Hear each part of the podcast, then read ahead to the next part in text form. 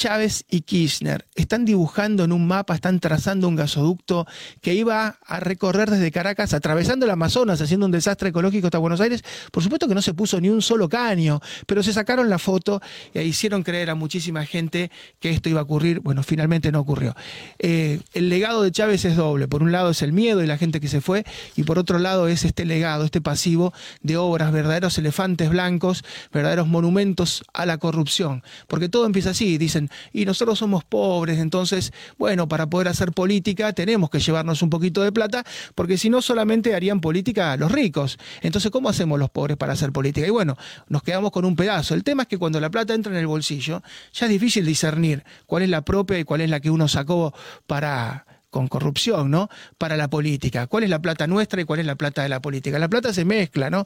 Y generalmente dentro del bolsillo se confunde. Esta fue la gran excusa. Necesitamos tener un poco de corrupción porque venimos de las clases más populares y debemos enfrentarnos a esos oligarcas, a esos millonarios. Chávez hoy hubiera cumplido 68 años de edad, la edad prácticamente de Xi Jinping o de Vladimir Putin. Vamos a tomar contacto con el doctor Luis Vicat porque hay novedades, que son novedades que tienen que ver con un impasse en la invasión de Rusia a Ucrania. ¿Qué tal, doctor? ¿Cómo le va? Muy amable como siempre. ¿Qué tal? Un gusto escucharlos y verlos también. Así es, doctor. Muchísimas gracias. Eh, hace 15 días que las fuerzas rusas están detenidas prácticamente. Habían tenido un avance arrollador sobre toda la zona del Donbass, pero se han detenido y muchos dicen son los misiles norteamericanos, son los HIMARS. Usted que conoce nos puede dar seguramente una explicación. Sí, en principio ha habido un giro, no digo copernicano de, 180 grados, pero ha habido un giro favorable que denota una mayor actividad bélica por parte de Ucrania. Una actividad ya no defensiva, sino en algunos casos sectorizados geográficamente, de ofensiva, de recuperar terrenos, sobre todo en la zona sur del país, en la zona más disputada, eh, en donde han comenzado las tropas ucranianas a repeler avances y a contraavanzar, recuperando algunos territorios. Esto de la mano de los HIMARS, por supuesto, entre otras eh, armas que han recibido, la vedette, digamos así, la estrella es el HIMARS por su gran capacidad, porque aparentemente Estados Unidos parece que les va a dar eh, munición de largo alcance, que hasta ahora no les ha dado, les ha dado munición de alcance medio, temiendo de que por ahí algún proyectil cayera en territorio ruso.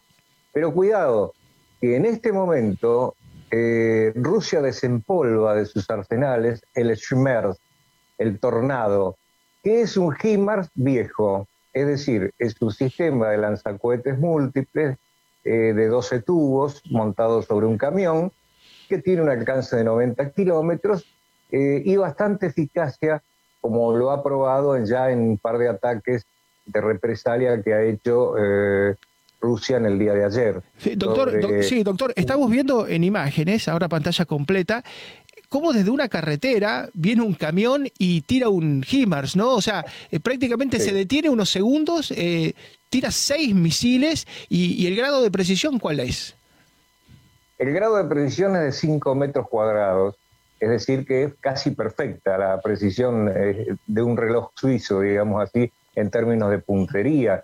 Ah, y además eh, los eh, misiles son del tipo dispara y olvida, es decir, se manejan una vez que salen, que comienzan a propulsar con su propio motor y fijan el blanco y lo van siguiendo e inclusive pueden evitar contramedidas de antiaéreas y otros, otros de proyectiles que pretendan anularlas. Así que la, el arma que supera ampliamente al, al Holweiser 777, que era un cañón antropopulsado eh, americano también, y otras armas que han recibido de Alemania y del Reino Unido, esta, el HIMARS en este caso es la que podría llegar a dar eh, una vuelta de campana al conflicto y poner a Ucrania en una situación mejor para llegar a la mesa de negociaciones. Pero esto trae otra consecuencia también. ¿Desde dónde se han hecho los disparos ahora? Desde Crimea, en el sur, y desde Bielorrusia, en el norte,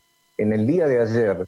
¿Qué significa esto? Que Bielorrusia ya se ha involucrado directamente en el conflicto y Crimea, que funge como territorio ruso de facto, también ha atacado. Es decir, que Zelensky, siguiendo la misma lógica, podría atacar Crimea o podría atacar Bielorrusia, lo cual sería quizás ceder a una operación de provocación. Yo lo desaconsejaría por el momento, pero de todas maneras no dejemos de tener en cuenta esto y repito, no dejemos de tener en cuenta los drones de Irán que aparentemente no van a venir por ahora para Rusia, pero que están en una negociación tratando de ver si se puede llegar a conseguir.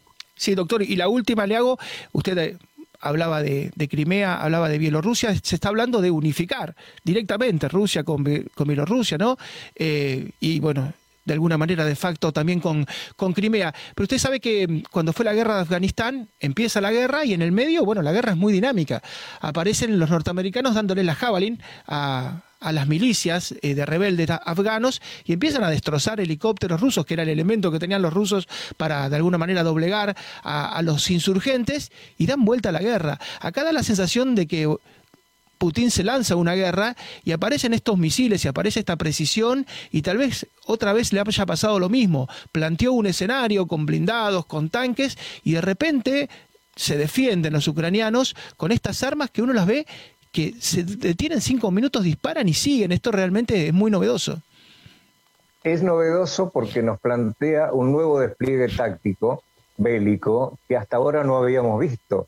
Eh, esto se había visto, sí, de alguna manera en Irak, en Afganistán, de alguna manera en Siria también. Este tipo de nuevo combate que utiliza aviones no tripulados, aviones no tripulados kamikaze, eh, mm, otro tipo de armas eh, que además de ser una guerra híbrida por otra parte, con lo cual Rusia está de alguna manera acorralada por la opinión pública porque no tiene elementos que la validen realmente, en este ataque, eh, esto hace que haya cambiado muchísimo. Y el modelo clauseriano, si se quiere, de la Segunda Guerra Mundial que utilizó Rusia, de una suerte de blitzkrieg a la, a la Alemania de 1939 sobre Polonia, no le dio ningún resultado por la resistencia inicial de Ucrania, que no estaba prevista. Ellos en algunos blindados eh, se han obtenido uniformes de gala de las tropas rusas para el desfile de la victoria. O sea que consideraban que en una semana esto estaba terminado y que Occidente no iba a reaccionar. Y Occidente reaccionó. A veces tardíamente, pero reaccionó y en este momento la situación está dando una suerte de vuelco que digo, aunque no llegue a la victoria en términos militares, va a llegar a la victoria en términos diplomáticos. Sentarse a una mesa a negociar Zelensky con mucho mayor fuerza y con todo el apoyo de Occidente, sobre todo con vistas a la falta de energía, esta, esta suerte de chantaje que en este momento hace Rusia sobre Europa. Así es, doctor. Como siempre, muchas gracias. Eh, lo vamos a seguir invitando, por supuesto. Esperamos que el conflicto termine lo antes posible, pero siempre nos ayuda a entender qué es lo que está pasando. Muy amable. Hasta siempre. El doctor Luis Vicat es abogado, es experto en seguridad.